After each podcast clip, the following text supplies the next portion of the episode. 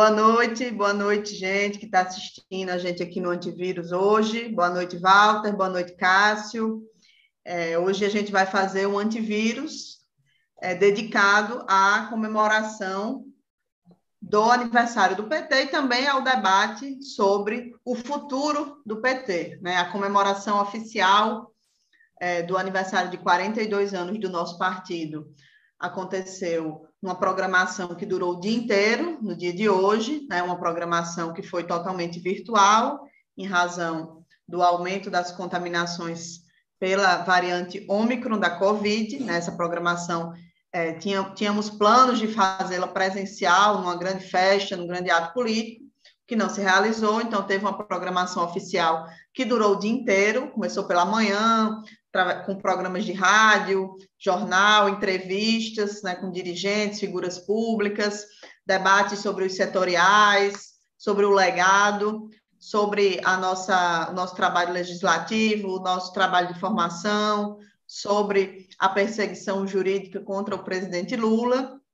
Então, tiveram vários debates, várias conversas, várias entrevistas ao longo do dia sobre esses mais variados temas.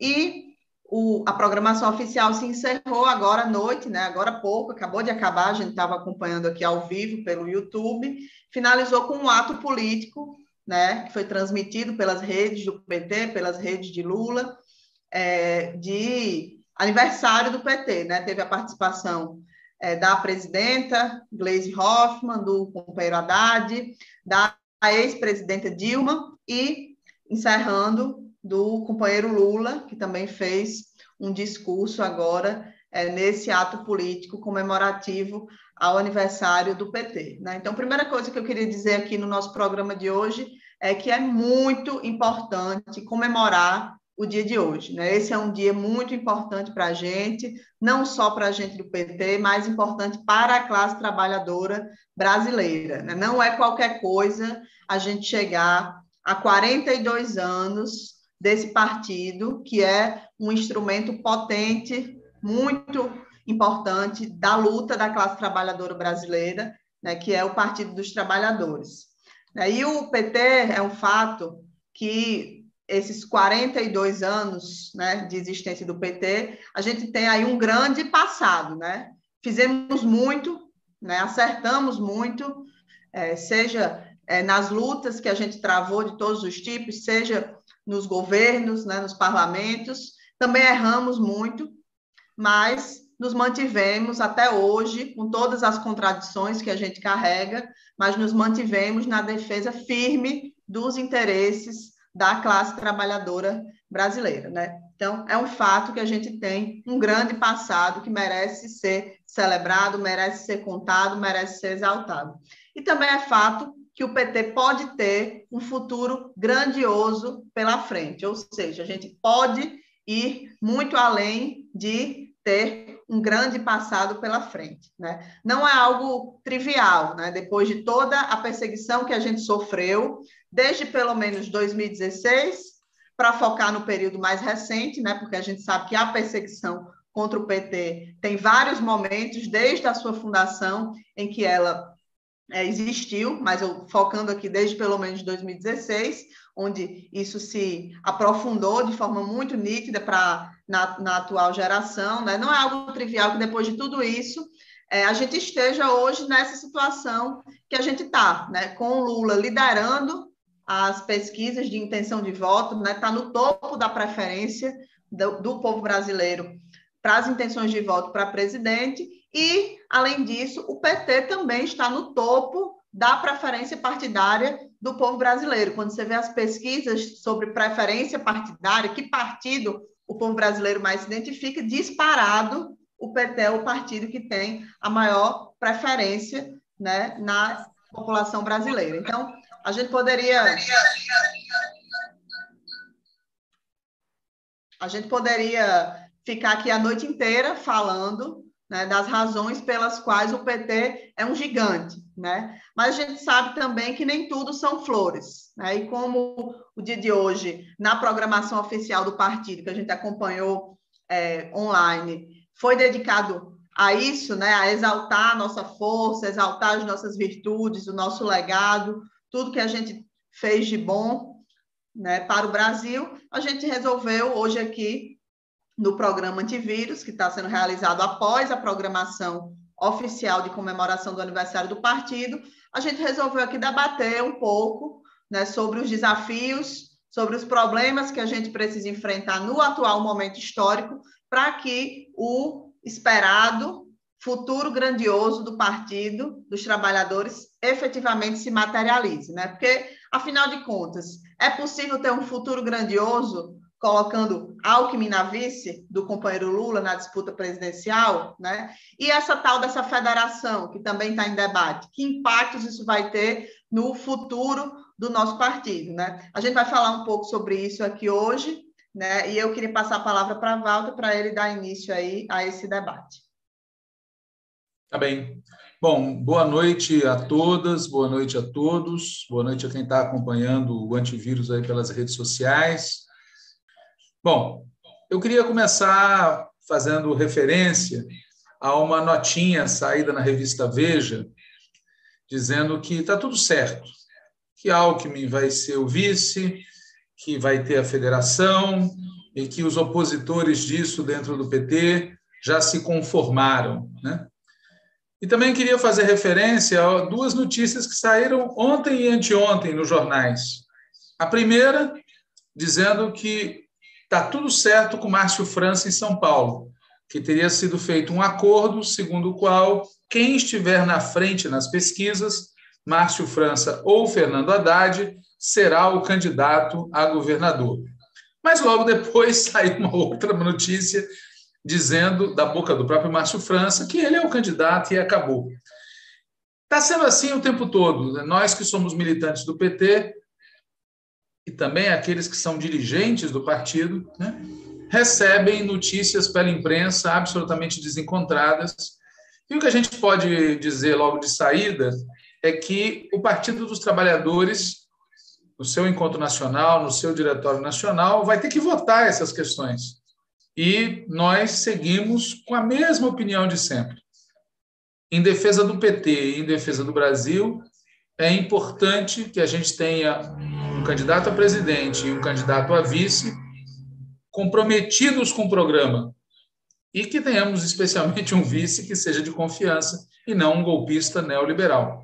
E da mesma forma, pelos motivos que a gente vai reiterar aqui, nós achamos fundamental para a sobrevivência do PT, do PT militante, do PT socialista, do PT organizado pelas bases e atuando diretamente na sociedade, não apenas um partido eleitoral, é fundamental que o partido não se amarre a uma, entre aspas, federação que está mais para geringonça eleitoral. Né? Queria chamar a atenção para o fato também de que essa negociação envolvendo São Paulo ela é muito controversa. É óbvio que se houver um acordo entre Alckmin, Márcio França e o PT, a candidatura petista, se for ela, né, ela não vai poder falar dos governos tucanos. Ela não vai poder falar da história de destruição do Estado de São Paulo por esse partido neoliberal chamado PSDB. O máximo que restaria seria falar do Dória. E quem garante que isso vai conquistar o eleitorado anti-Dória por uma candidatura petista, se ao longo dos últimos mais de 20 anos nós nos enfrentamos com essa posição? Sem falar do impacto nacional disso tudo, né? Rebaixamento programático que isso causa na nossa situação nacional, os problemas que isso vai causar na nossa campanha e os problemas que isso pode causar no nosso governo, caso tudo corra bem. Nós teremos na vice-presidência da República um candidato a Temer, alguém que, na melhor das hipóteses, vai contribuir no sentido de influenciar o programa com suas posições neoliberais. Isso na melhor das hipóteses. Mas faço toda essa introdução para dizer que, na nossa opinião, infelizmente, tem algo bem pior do que o Alckmin. Pior do que o Alckmin é a federação. E eu queria pedir, então, à Natália que começasse a falar um pouco sobre isso, sobre o tema da federação. Certo. Então, de fato, gente, a cada dia mais a gente está convencido do erro que é o PT ingressar nessa federação que está em debate. Né? E é muito oportuno, inclusive, debater sobre isso no momento que a gente está comemorando né, o aniversário de 42 anos do partido, né, e planejando, se preparando para ter um grande futuro pela frente. Né? Essa federação é um perigo muito grande para o futuro do nosso partido, na nossa opinião. Né? Segundo a lei que criou a federação, ela é uma união de dois ou mais partidos que passam a atuar como se fossem uma única agremiação partidária. Esses são os termos que constam lá na lei que criou a federação, né? Na reunião da Executiva Nacional que aconteceu essa semana, na segunda-feira, quando alguém falou é, algo do tipo que se tratava de um novo partido, outro alguém retrucou. Né? Não, não é um partido. Onde é que está escrito que a federação é um partido? Não é um partido. Só vai funcionar como se fosse um partido. Né? Então, é curioso que é, a resposta seja essa, né? Porque você dizer que algo não é um partido apenas funciona como se partido fosse, bom, convenhamos que não tem muito sentido, né? Mas voltando aqui à explicação que eu quero trazer hoje, né, sobre federação e os perigos que isso vai vão causar, na nossa opinião, para o nosso futuro, né? Esse é um assunto que a gente está batendo muito nas últimas semanas, porque realmente a gente acha que os impactos são profundos e precisa ser muito debatido para se compreender né, até onde vai é, o problema. Né? Então, é, além da lei que criou a federação, a gente já comentou ela aqui é, em alguns programas atrás, né, que é bastante genérica. Além disso, o TSE, né, que é o Tribunal Superior Eleitoral, regulamentou a aplicação dessa lei. E nessa semana também, mais precisamente no dia de ontem, o STF é, avançou num julgamento de uma ação que estava em curso aí, está em curso aí desde o ano passado, sobre a validade da federação, né, que já foi confirmada, mas a grande questão que estava em discussão no julgamento dessa semana, que estava na expectativa de saber, é sobre a, o efetivo prazo para dar entrada, né, para se formalizar a federação junto ao TSE. E tudo indica que vai ser confirmada uma prorrogação desse prazo, né, que seria agora em março, e está sendo é, postergado para o dia 31 de maio. Então, esse é um fato novo aí também dessa semana, que indica que o debate deve se prolongar no tempo aí, talvez até maio, não sei se um pouco antes, isso já se define, mas eu imagino que até lá, até o limite do prazo que foi estabelecido, a situação vai continuar é, em debate. Né? No partido, no PT, esse debate começou em dezembro do ano passado. Né? Teve duas reuniões da executiva, uma reunião do diretório, e em 16 de dezembro do ano passado, 2021, o diretório aprovou uma resolução sobre o tema. Né? Essa resolução, na parte que, que diz respeito ao tema da federação, disse o seguinte: o Diretório Nacional do Partido dos Trabalhadores resolve iniciar conversações sobre federação partidária com PSB, PCdoB, PSOL e PV, cabendo à Comissão Executiva Nacional conduzir este processo de diálogo para posterior decisão do Diretório Nacional sobre eventual participação a partir de um debate programático esgotando o debate interno a partir da escuta às direções estaduais, municipais e observando os prazos definidos pela Justiça Eleitoral. Então, essa é ipsiliteris, né, a transcrição do que foi aprovado pelo Diretório Nacional sobre o assunto federação no dia 16 de dezembro do ano passado. Né? Um comentário que eu queria fazer sobre isso é, um primeiro comentário, não foi o PT quem foi atrás de fazer federação, foi o PSB que veio atrás de nós, né? Do dia 16 de dezembro, que foi o dia que essa resolução foi aprovada, até 19 horas do dia 7 de fevereiro, que foi a segunda-feira dessa semana, a Comissão Executiva Nacional não tinha se reunido uma única vez, né? E a resolução diz, cabendo à Comissão Executiva Nacional do Partido conduzir o processo. Não se reuniu sequer para designar formalmente uma comissão para conduzir o processo, que seria até razoável, né? O próprio diretório poderia ter feito isso, mas não foi oficialmente estabelecida uma comissão também que é, estivesse mandatada para isso, né? Extraoficialmente, a gente sabe que se montou uma comissão. Enfim, então a Executiva Nacional não recebeu, além de não se reunir, não recebeu nenhum informe, nem que seja um informe por escrito sobre o assunto, sobre o que estava em curso, enfim. Entretanto, nesse mesmo período, né, entre 16 de dezembro e 7 de fevereiro, várias reuniões aconteceram entre esses partidos, né, das quais, sobre as quais a gente foi, em regra, informado pela imprensa, né. Nessas reuniões, né?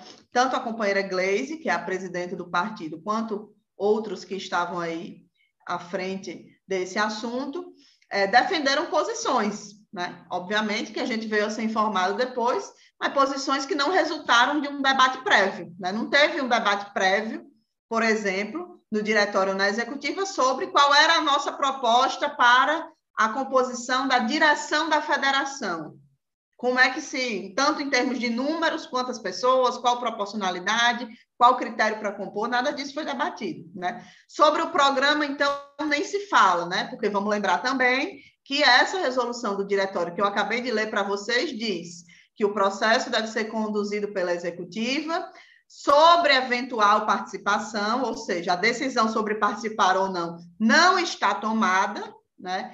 E devem ser feitas as tais das conversações a partir de um debate programático, né?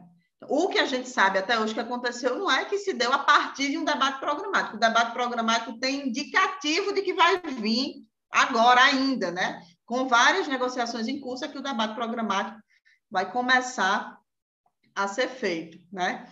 E é, também nesse período, né, entre 16 de dezembro e 7 de janeiro, teve pelo menos um bate-boca público entre o PSB e o PT, né, que foi esse que aconteceu mais recentemente aí no último final de semana. Né? De um lado, Carlos Siqueira falando a veículos da grande imprensa né, sobre as dificuldades de fazer a federação que ele mesmo veio nos propor. Né? Por quê? As, as exigências que ele está fazendo né, não estavam ou não estão plenamente atendidas. Né? Leia-se, ele quer retirar a candidatura do PT em São Paulo, principalmente, mas no Rio Grande do Sul também, né? impedir o PT de ter maioria na direção da federação, mesmo sendo de longe o maior partido. Né? Isso não se discute, mas é, não se quer que o PT tenha nem sequer a maioria simples né, da, da federação, da direção. E, de outro lado, o companheiro José Guimarães, né, que também está participando ativamente aí desse processo de negociação, que, na ocasião, do jeito dele, né, também colocou os pingos nos is e deu uma resposta à, à entrevista do, do presidente do PSB, Carlos Siqueira, né, dizendo que o PT não precisa fazer federação e que, se eles não quiserem, né, quiserem impor os termos dele, também a gente não faz. Bom, além disso, desse bate-boca que está público, quem quiser ver pode ver, é só abrir as páginas da Folha de São Paulo, está lá tudo escrito. Né? Também teve um seminário da bancada, né? onde o assunto foi debatido no dia 1 de fevereiro, na semana passada, eu também já comentei sobre isso aqui no antivírus, não vou repetir. Pois bem, finalmente, nessa semana agora, na semana comemorativa do nosso aniversário de 42 anos do Partido dos Trabalhadores, aconteceu uma reunião da Executiva Nacional. Né? No dia 7 de fevereiro, a partir das 19 horas, aconteceu a primeira reunião da Executiva Nacional do PT no ano de 2022. Nessa reunião, ficou evidente a dificuldade que está em curso sobre esse assunto. Né? Muita gente trata publicamente como se fosse fato consumado, né? mas há uma real dificuldade nesse assunto. E, ao mesmo tempo, também ficou evidente, né, já estava muito nítido para a gente, mas a reunião é emblemático que isso, é, é, a forma como as coisas acontecem na reunião, né, ficou evidente que tem um atropelo, né, tem uma tentativa de um setor de fazer a federação custe o que custar. Né. Então, foi dado um informe ultra genérico, mais genérico do que o que a gente vê na imprensa, acerca das discussões em torno aí da federação entre os partidos, né, das condições para formar a federação, e depois se passou a palavra para um assessor que fez um informe sobre a proposta de estatuto que está em discussão. Né? Então, ó, a situação. A comissão executiva deveria estar conduzindo o debate a partir de uma discussão programática. Na prática, o que é que está acontecendo? Uma comissão que a gente não sabe nem oficialmente quem é, está conduzindo o debate e não tem nenhum debate programático ainda, nem sequer apresentado para a gente. Pelo contrário, se começa pelo fim, começa pelo estatuto né, da federação. Então, antes do debate programático, antes de saber se vai ou não ter federação, porque isso devia estar vinculado principalmente ao programa e ao que une efetivamente, é o que poderia unir efetivamente esses partidos, aí você começa a debater estatuto, espaço na direção, quem comanda o quê, enfim. Então, vou dar aqui dois exemplos que são muito é, reveladores do que efetivamente está em jogo nessa discussão da federação. Né?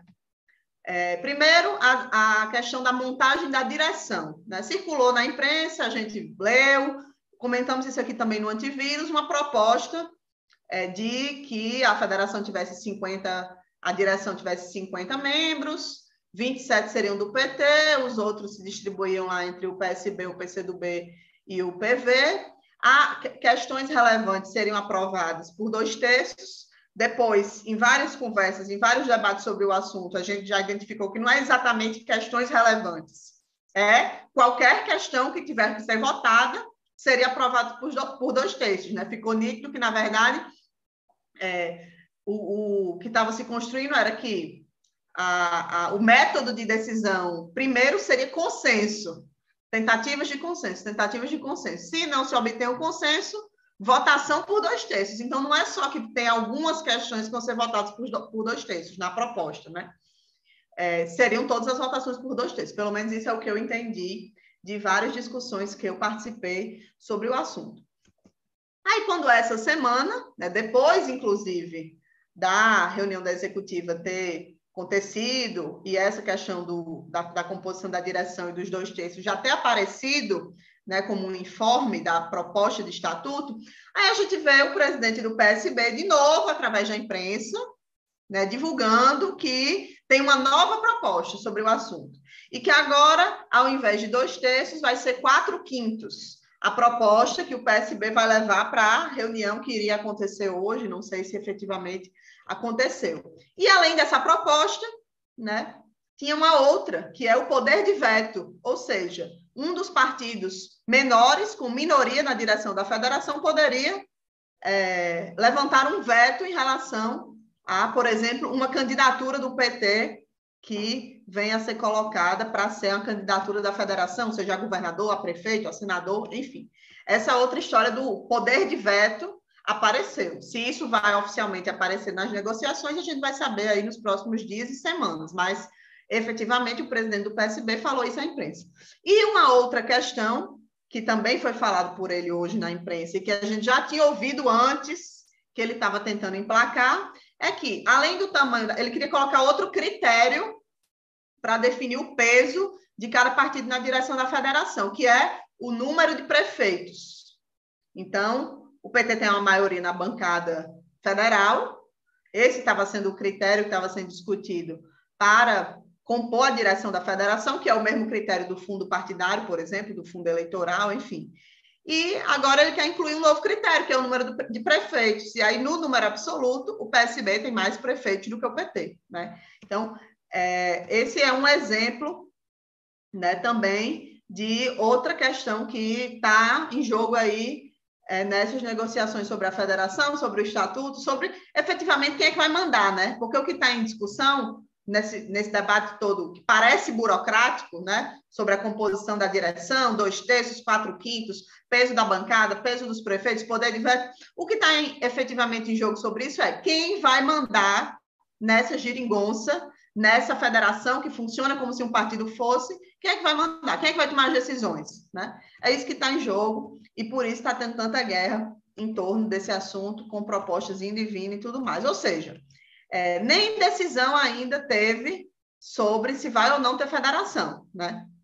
Não tem debate sobre o programa, por enquanto. Há uma promessa de que esse debate seja feito na semana que vem, que já, de outro lado, já aparecem informes que só vai ser feito daqui a duas semanas, três semanas, agora com essa prorrogação do prazo, não sei efetivamente o que vai acontecer, mas na prática está se começando pelo estatuto, né? E nesses termos que eu exemplifiquei aqui, que, na nossa opinião, são muito problemáticos, né? Essa discussão que está sendo colocada. Então, é, na reunião da Executiva Nacional, como era de se esperar, muita gente reclamou, né? Muita gente reclamou do método e muita gente reclamou do conteúdo também do que estava é, posto na mesa para ser negociado em torno dessa federação. Né?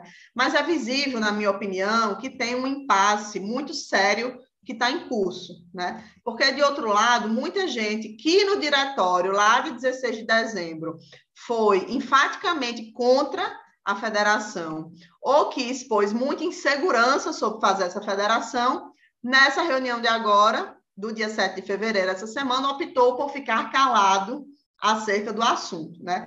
Então, a impressão que eu tenho, né, é que mesmo todo mundo, né, é, ou quase todo mundo, sabendo que isso não é bom para o PT, né, está prevalecendo uma ideia meio surreal, na minha opinião, que é a de que nós temos que estar na federação, né? Que estar na federação é fazer um gesto de unidade, um gesto de humildade, né? Um gesto de generosidade, que caberia a nós ceder para fazer essa suposta unidade é, da esquerda, da centro-esquerda. Né? A fala do companheiro Lula ontem, numa entrevista que ele deu, é reveladora dessa, dessa posição. Né? Walter vai comentar um pouco mais sobre isso, mas ele diz mais ou menos o seguinte: eu não estou muito por dentro aí do assunto federação, mas eu acho que o PT tem que entrar, porque senão vai parecer que a gente está é, dificultando, estamos de soberba, de salto alto, alguma coisa mais ou menos nesse sentido ele fala. Né? O problema é que, na prática, isso pode virar uma, entre aspas, unidade né, em prol de eleger deputados e governadores do PSB.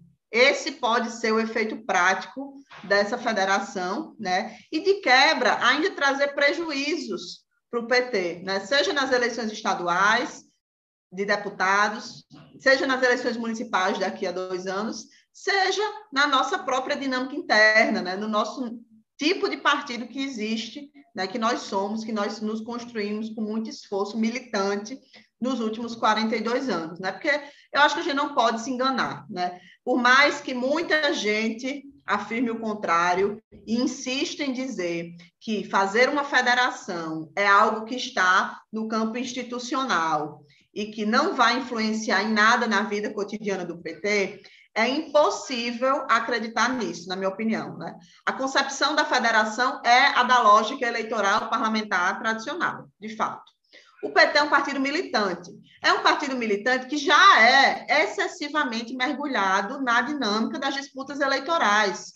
Né? Então, alguém acha que amarrar todos os nossos diretórios, em todos os níveis, a só poderem tomar qualquer decisão eleitoral, qualquer decisão sobre atuação institucional, seja em câmaras municipais, seja em assembleias legislativas, seja na Câmara Federal, só poder fazer isso junto com outros partidos inclusive com um deles fortemente direitoso, como é o PSB, realmente existente, né? Alguém acha que isso não vai alterar em nada na nossa dinâmica cotidiana, na vida, é, na, na, atuação política dos nossos diretórios municipais, por exemplo? Né? Eu acho que vai, eu acho que é óbvio que vai, né? e eu acho que é impossível a gente passar ileso de uma junção um partido como o PSB, que é o principal problema dessa geringonça que está se criando, vamos combinar, né? Acho que é impossível passar ileso de uma junção com este grau de profundidade, né? Por isso que eu acho que é fundamental a gente estudar o assunto, sim. É preciso conhecer o que é essa ferramenta da federação,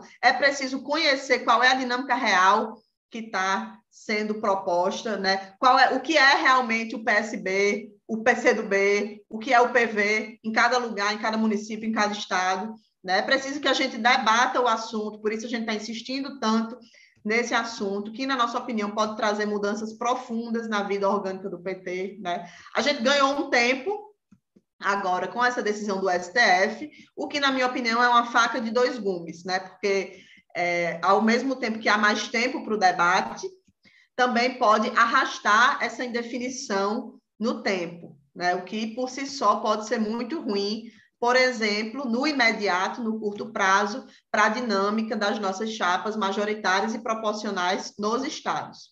Enfim, o fato concreto é o seguinte: o PT tem hoje o candidato preferido do povo brasileiro para as eleições de outubro de 2022 para presidente da República. Né? A preço de hoje, a gente tem imensas chances de vencer a eleição. A gente precisa fazer muita coisa até lá, precisa fazer muita coisa até lá, né? não tem nada ganho, precisamos trabalhar muito, fazer muita disputa política até lá. Né? Precisamos construir alianças, com certeza a gente precisa disso. Precisamos conquistar o apoio de quem ainda não nos apoia, né? e as alianças têm que estar vinculadas a essa meta de conquistar o apoio de quem ainda não está nos apoiando, né? E a gente precisa, para isso, de um programa e de uma linha de campanha que colabore com essa necessidade de ampliar o nosso apoio. Né? As alianças estão conectadas com isso, com o programa, com o apoio que a gente quer obter nos setores populares, e não o inverso. Né? Então, enfim, para governar pela esquerda, para vencer essa eleição, né, a gente precisa tá com um programa, com uma linha de campanha que tenha como diretriz aí é, essa, essa, essa questão que eu estou colocando aqui, ganhar o apoio né, de quem ainda não está do nosso lado. Eu acho que não é a federação, nos moldes como está sendo construída hoje, né, que na prática é na base da chantagem pelo PSB e sem unidade programática, que vai viabilizar que isso aconteça, ou seja, que a gente ganhe a eleição, que a gente governe pela esquerda com um programa popular, né, e com alianças, tanto no parlamento, nos governos estaduais, no Senado, quanto na sociedade como um todo, que dê sustentação a um projeto desse. Eu acho que essa federação não contribui para isso nesse momento. É isso que eu queria comentar aqui para iniciar nosso debate. Então, bom, as nossas preocupações, como a Natália já deixou claro, são de duas ordens. Tem as preocupações que são estritamente políticas e tem as preocupações que são político-organizativas. As preocupações estritamente políticas dizem respeito à nossa avaliação acerca do que é o PSB da conduta do PSB no segundo turno das eleições de 2014, eles apoiaram Aécio, da conduta do PSB no golpe de 2016, eles votaram a favor do impeachment, da conduta do PSB no Congresso Nacional, tanto na legislatura atual quanto na anterior, parte importante da bancada do PSB vota regularmente com a direita, da conduta do PSB em inúmeros estados e municípios, em que o PSB defende posições que, na média, são muito distantes da esquerda, da atitude do PSB nas eleições de 2018 e agora colocando dificuldades para vender facilidades. Além disso, ao contrário do que imaginavam alguns defensores da federação, a gente está assistindo à entrada no PSB, no Partido Socialista, entre aspas, né, de muitos quadros vindos da direita. Não está ocorrendo uma depuração do PSB com a saída da direita. Está ocorrendo uma direitização. Além disso, uma federação com o PSB vai produzir, na nossa opinião, nas eleições parlamentares estaduais e na eleição parlamentar nacional, os mesmos efeitos de uma coligação. Ou seja, uma parte da votação dada ao PT vai ser transferida para os partidos coligados, para os partidos agora federados. Sem falar no impacto negativo que, na nossa opinião, vai ocorrer sobre a renovação das bancadas, vitimando em especial os setores que são historicamente menos representados. E além desses motivos estritamente políticos, tem motivos político-organizativos para a gente ser contra a federação, que a gente quer destacar muito nesse momento do aniversário do PT. A gente está fazendo um aniversário de um partido que tem orgulho da sua autonomia política como representante da classe trabalhadora, tem orgulho da sua militância de base, só que essa federação vai provocar exatamente uma perda de parte importante dessa autonomia política e vai perder também parte importante do caráter militante do partido. A perda da autonomia política do partido se materializa nessa proposta de estatuto da federação, que a Natália já comentou um pouco aqui, e eu queria detalhar mais. Segundo essa proposta, que está sendo negociada sem que os negociadores tenham recebido mandato algum para isso. Eu quero falar isso aqui muito é, claramente, repetir aquilo que a Natália já falou.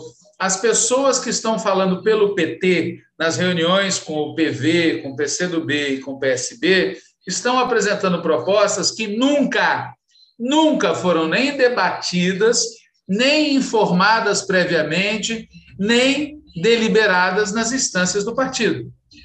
Pois bem, segundo essa proposta que está em debate, a federação teria uma Assembleia Nacional, que seria uma espécie de diretório nacional, e teria também uma Comissão Executiva Nacional. A tal Assembleia, o Diretório Nacional da Federação, teria 50 integrantes. Na proposta atual, 27 desses integrantes seriam do PT. E na executiva, teria 12 integrantes, dos quais seis do PT. Entretanto, como a Natália já explicou, as deliberações da federação seriam adotadas por maioria qualificada, só pode ser aprovada alguma coisa se tiver apoio de dois terços. Na prática, significa o quê?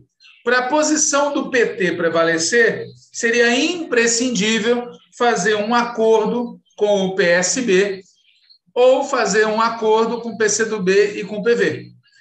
Alguns dos defensores da federação dizem que esse método não tira a autonomia do partido, pois se não tiver consenso e se não tiver maioria de dois terços, supostamente cada partido vai estar liberado para defender o que quiser na sociedade. E os defensores da federação dizem também que, no limite, no limite, o PSB, o PV e o PCdoB, mesmo que se juntassem, não teriam como formar uma maioria de dois terços contra o PT. Assim, aparentemente, não existiria nenhum risco de perda de autonomia por parte do PT. E, de fato, não existiria se o mundo da política fosse um parlamento. Só que o mundo não é um parlamento, a política não é um parlamento. E o fato é, se não houver consenso nem maioria de dois terços, continuam existindo temas que precisam de decisão. Por exemplo, quem vai ser candidato a governador? Quem vai ser candidato a senador? Quem vai ser candidato a prefeito? Quem vai ser candidato a parlamento nacional? Quem vai ser candidato às assembleias legislativas? Nesses casos, ou tem acordo, ou tem uma decisão por dois terços, ou não tem candidatura. E aí, o inacreditável é que a proposta que está sendo negociada com o PV, com o PCdoB e com o PSB, reitero, está sendo negociada sem que nunca tenha sido apresentada previamente, e sem que nunca tenha sido deliberada em instância alguma do PT. Essa proposta diz coisas do seguinte tipo: chapas proporcionais em 2022. Vai ser lançada uma quantidade de candidaturas proporcional ao desempenho anterior. Ou seja, você congela a atual composição da bancada federal dos partidos da federação e reserva a mesma quantidade de vagas para os partidos na lista de candidatos de 2022. Na prática, pessoal, sabe o que isso significa? Que essa expectativa de ampliação da votação do PT em 2022 não vai se refletir no lançamento de um número maior de candidaturas petistas. Então, só tem duas hipóteses. Ou quem já está vai receber mais votos, ou uma parte da votação do PT vai vazar para os outros partidos. Questão número dois: chapa majoritária em 2022. O que está na proposta que está sendo negociada é que vão valer os acordos. Por isso é que o PSB está exigindo que antes da federação ser montada se firmem os acordos, porque na proposta está dito que vão valer os acordos. E por isso também surgiu essa proposta esdrúxula de que, tendo duas candidaturas fortes em São Paulo, Márcio França e Fernando Haddad, será candidato aquele que tiver melhor nas pesquisas na data X. Método que, além de ser errado por princípio, isso lá é método para escolher candidato, tem um problema. A tradição é que nas campanhas eleitorais o PT é partido de chegada. Terceiro ponto. Sobre a chapa majoritária em 2024, o que está sendo negociado é assegurar candidatura nata à reeleição de quem já é mandatário ou do partido que ocupa a prefeitura. Qual é o problema? O problema é que onde o PSB tem partidos de direita, ou onde o PSB filiar antes da federação ser formalizada prefeitos de direita, essa candidatura vai ter que ser apoiada pelo PT. Automaticamente, vira candidatura nata. E mais, a proposta diz também que naqueles municípios onde os partidos federados não têm o prefeito, terá preferência na escolha quem teve a prefeitura na legislatura anterior. Eu dei como exemplo, numa atividade que eu participei ontem, o caso da cidade onde eu moro, Campinas. Em 2016, o PSB venceu as eleições, nos derrotou por pouco no segundo turno e nos derrotou surfando no golpe que o PSB ajudou a fazer contra nós. E graças a isso, eles vão ter a preferência. Se não acontecer, do prefeito atual, que não é do PSB, mas foi eleito com apoio do PSB, se esse prefeito não resolver entrar no PSB. E o PT da cidade, segundo essas regras que estão sendo negociadas, vai ficar assistindo isso, sem poder fazer nada. E vai ter que aceitar a preferência ou a candidatura nata de alguém de direita. E sobre a chapa majoritária em 2024 ainda, é dito o seguinte: naqueles municípios onde tiver mais de uma candidatura e não se aplicarem os critérios anteriores, quem decide é a executiva nacional da federação. Portanto, não vai ter mais a decisão do diretório municipal ou do diretório estadual e nem mesmo do diretório nacional do PT. Vai ter uma decisão da executiva nacional da federação. Claro que está tudo em negociação, mas quando a gente vê o que está sendo negociado, a autonomia do partido, especialmente nos estados e municípios, vai para o saco. A coisa é tão grave que na proposta já está incluída uma cenoura compensatória, que é a promessa de uma suposta revisão estatutária da federação ano que vem. Agora, o problema é que essa cenoura não elimina os efeitos deletérios pretéritos. Quando negociar em 2023, o mal de 2022 já está feito. E o mal não é apenas o resultado eleitoral e político, é também de natureza criminal. A legislação que formata as federações diz que o partido que transferir recursos públicos a outro partido da mesma federação poderá ter suas contas desaprovadas em razão da aplicação irregular desses recursos. Ou seja, se acontecer em 2022 o que aconteceu em 2018 ou em outros anos, do PT passar recursos para partidos coligados, no caso, partidos federados, transferir recurso dentro da lei, e esse partido que recebeu o recurso malversar, o PT vai pagar solidariamente, mesmo ele não tendo feito nenhuma ilegalidade.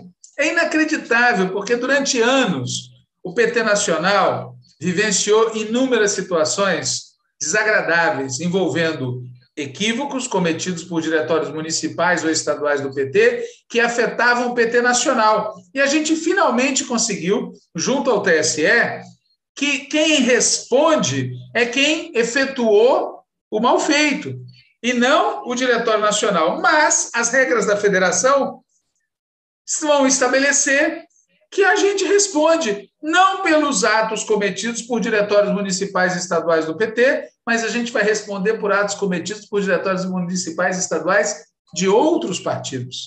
Então, esse papo de que depois a gente muda, se não der certo, a gente sai fora, não é bem assim, até porque a lei diz que para sair da federação tem que ter deferimento do Tribunal Superior Eleitoral. E mesmo que o tribunal autorize que o partido saia da federação, o partido pode ser penalizado. Entre as penas, existe a de perder o fundo partidário. Ou seja, essa história de que se não der certo, depois a gente pede para mudar, a gente pede para sair, é uma operação de altíssimo risco. Sem contar que a mesma lei da federação estabelece que as controvérsias entre os partidos constituem matéria interna corporis de competência da justiça comum. É outra loucura. A gente passou décadas dentro do PT brigando contra quem leva para a justiça as nossas questões internas. E eis que nós estamos negociando com outros partidos, com base numa legislação que autoriza esses outros partidos a entrarem na justiça contra o PT. Então, é uma coisa absolutamente surreal. Só que, para além disso tudo que eu falei, a federação, na nossa opinião, vai impactar a condição de partido militante do PT. Não é apenas pelo mau exemplo que decorre do fato da direção da federação ser composta com base no número de parlamentares. Parece uma sutileza, mas não é. Veja, o número de parlamentares pode ser o critério para julgar o tamanho do PV, do PSB, mas não é o critério para julgar o tamanho do PT. O PT é maior do que a sua representação parlamentar. Claro que tem muitos parlamentares que não acham isso, inclusive muitos parlamentares do próprio PT. Mas o PT nunca aceitou tomar como critério a composição da bancada federal. E, de repente, nós estamos aceitando participar de uma federação onde este será o critério. Só que, atenção, quando é no PT, no limite, no limite, no limite, a base do partido tem que decidir. E se isso não acontece, é um escândalo. Porque, no limite, está lá no estatuto. São os filiados que resolvem.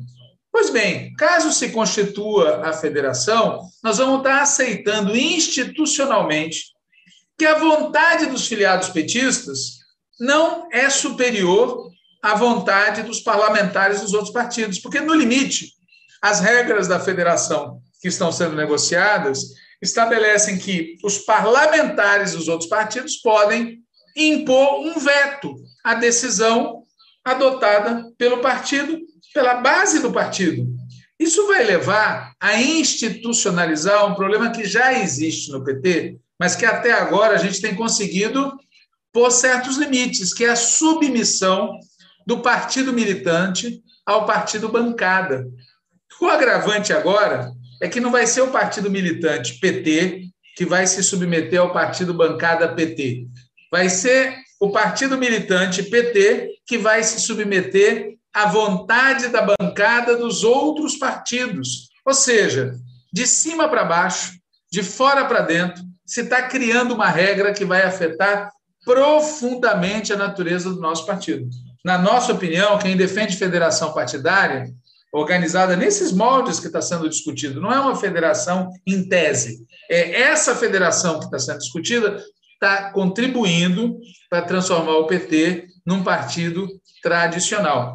E é muito grave que a gente perceba que isso está acontecendo com muitos dirigentes importantes reconhecendo de público que não estudaram direito o assunto, que não têm as informações acerca do assunto. O companheiro Lula, por exemplo, numa entrevista recente à Rádio Clube de Pernambuco, disse que ele não é especialista no assunto, não entende dessas coisas, mas é simpático à tese, porque se todos os partidos entrarem e o PT ficar de fora, vai passar a ideia de soberba.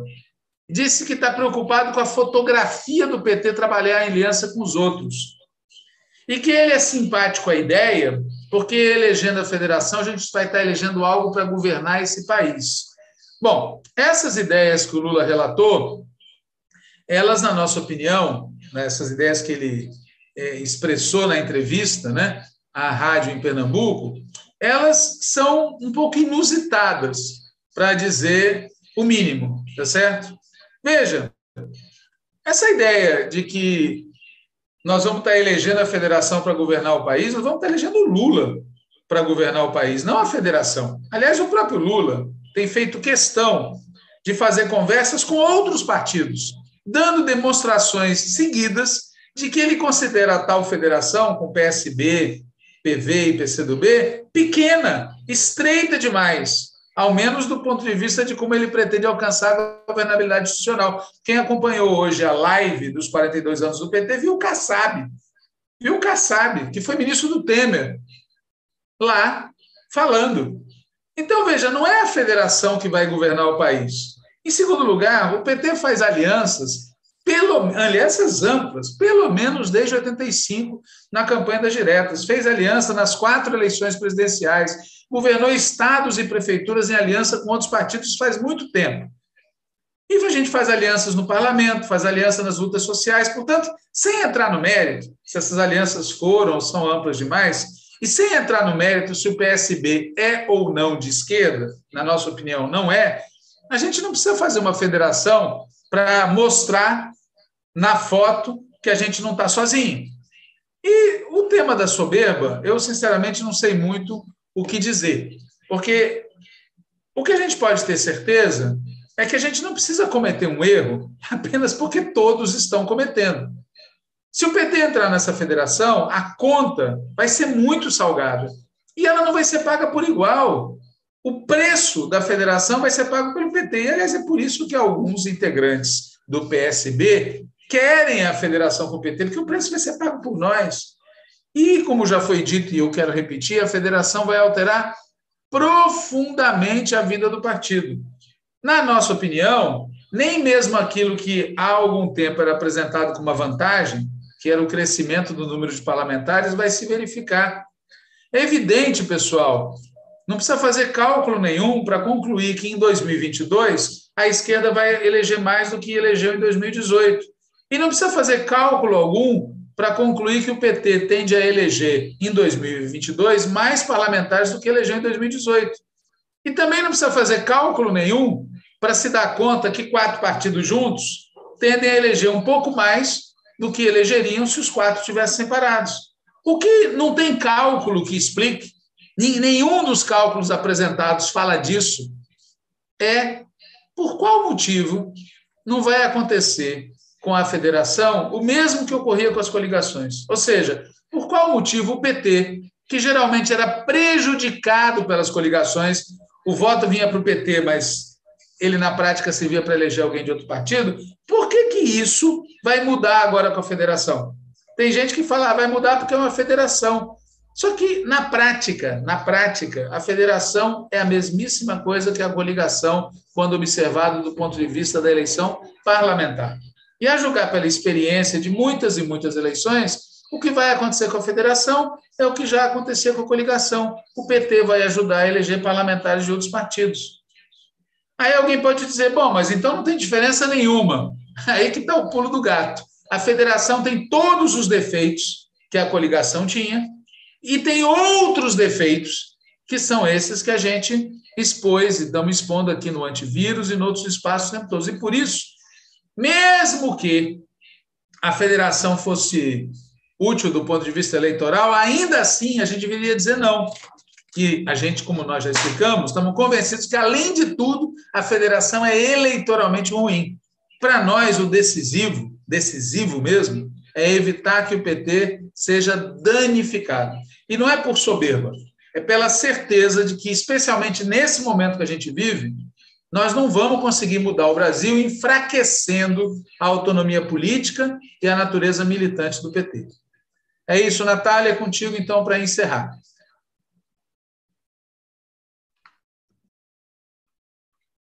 Então, gente, por tudo isso é que a gente é contra né, essa federação e vamos lutar até o fim contra isso. Né? Não tem essa de que já, quem é contra já se conformou e nem de achar que está dado. Né? Como eu disse, Walter colocou aí também, tem muitos problemas, né? não está. É, várias tendências, muitos dirigentes estão realmente é, com problemas para chegar numa posição em relação a isso. O STF agora nos deu mais tempo né, para debater o assunto e para convencer as pessoas de que é um absurdo fazer essa federação, de que é ruim para o PT, de que a gente não precisa disso, de que a gente pode fazer coligação eleitoral em nível nacional, nos estados, da forma como for conveniente em cada lugar, é, respeitando as diferenças é, de cada situação específica nos estados. Né? Além disso, a questão do, do, vice também não está decidido, não está decidido que Alckmin será vice, né? lembrando sempre que isso tem a ver com o debate da federação, né? a gente escuta as discussões sobre ele para o PSB e para o PV, justamente são os partidos da federação, então não vamos acreditar que uma coisa está separada da outra, né? As coisas caminham juntas e nem a vice nem a federação estão decididas, né? O jogo só termina quando acaba, né? Tá óbvio para nós que tem um setor importante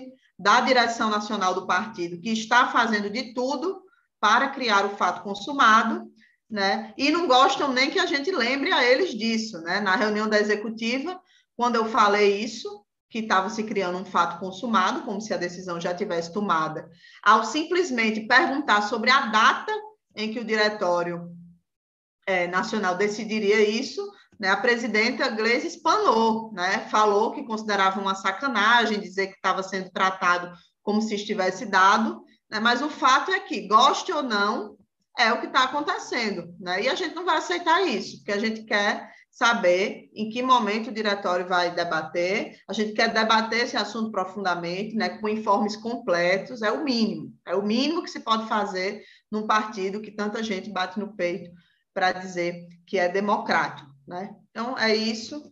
Walter, não sei se você quer comentar mais alguma coisa ou a gente já Não, só então. Vai lá. Agradecer a quem acompanhou pelas redes. Só quero registrar que na live acontecida agora recentemente, o nosso companheiro Lula terminou falando viva o PT, viva a democracia. Da nossa parte, a gente fala também viva o PT, viva a democracia, viva o socialismo, que é o objetivo pelo qual a gente construiu e segue construindo o PT. Viva o Partido dos Trabalhadores, viva a classe trabalhadora, viva o socialismo. Boa noite aos que estão assistindo pelas redes sociais. A gente segue aqui na sala Zoom fazendo o debate.